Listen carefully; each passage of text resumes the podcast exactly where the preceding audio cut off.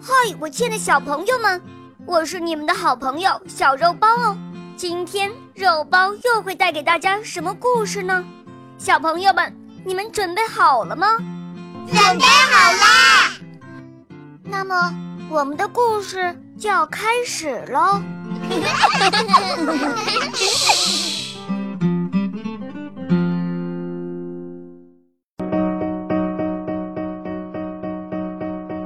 木匠杰佩托没有家人，他最大的愿望是做一个会动的木偶人来给自己作伴。那年冬天，他的邻居老木匠哈尔送给了他一段会说话的木头。整个漫长的冬季，杰佩托哪儿也没有去，整天在家雕这块宝贝木头。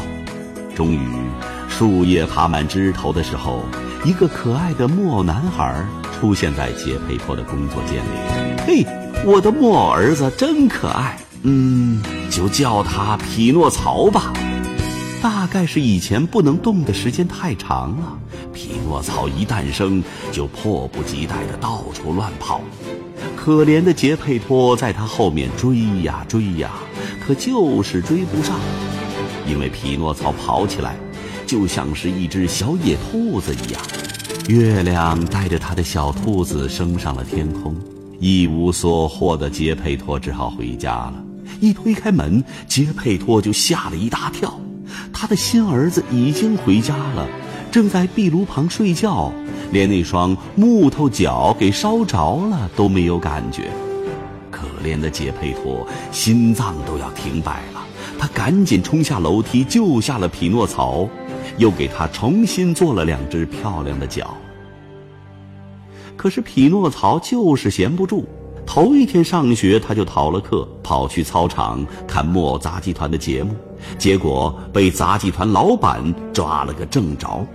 我错了，我错了，我下次再也不敢了，求求你放了我吧！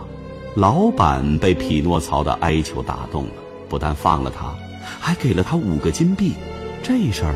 被一旁的瘸腿狐和瞎眼猫知道了，他们跟着匹诺曹出了帐篷，甜言蜜语的哄他说：“哎呦，小家伙，城外有个好地方，埋下金币可以长出金币树来，有没有兴趣啊？”匹诺曹信以为真，高高兴兴地跟着他们走了，走啊走啊，一直走到天黑。两个骗子蒙上脸来抢匹诺曹的金币，匹诺曹用硬邦邦的木头脚踢了他们几下，两个强盗疼得直跺脚，狐狸尾巴和猫爪子都露出来了。匹诺曹知道上了当，赶紧逃走了。好心的仙女救了匹诺曹，把他带到自己的城堡，可是匹诺曹支支吾吾的不敢说实话。仙女用魔棒点了点他，于是匹诺曹每说一个谎，鼻子就会长长一点儿。等匹诺曹意识到这一点，已经够不着自己的鼻子尖儿了，他一下子羞的是无地自容。匹诺曹红着脸认了错，仙女招来了几只啄木鸟，把匹诺曹的鼻子捉回了原样。见识了仙女的魔法，匹诺曹请求说。好心的仙女，请让我成为真正的孩子吧。如果你能一直做个好孩子，这个愿望有一天会实现的。我会的，我会的。可是没多久，匹诺曹又跟着坏家伙跑走了。这一次，他被骗到马戏团里干苦力，累得木头胳膊、木头脚都快裂了。可怜的匹诺曹啊，每天都祈祷仙女来救他。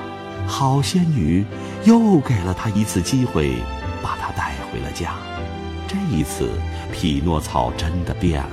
他每天按时上学，认真学习，回家以后还会帮助杰佩托做家务。一天晚上，匹诺曹在睡梦中看到仙女在对他微笑。早上醒来的时候，他发现自己变成了一个。真正的孩子。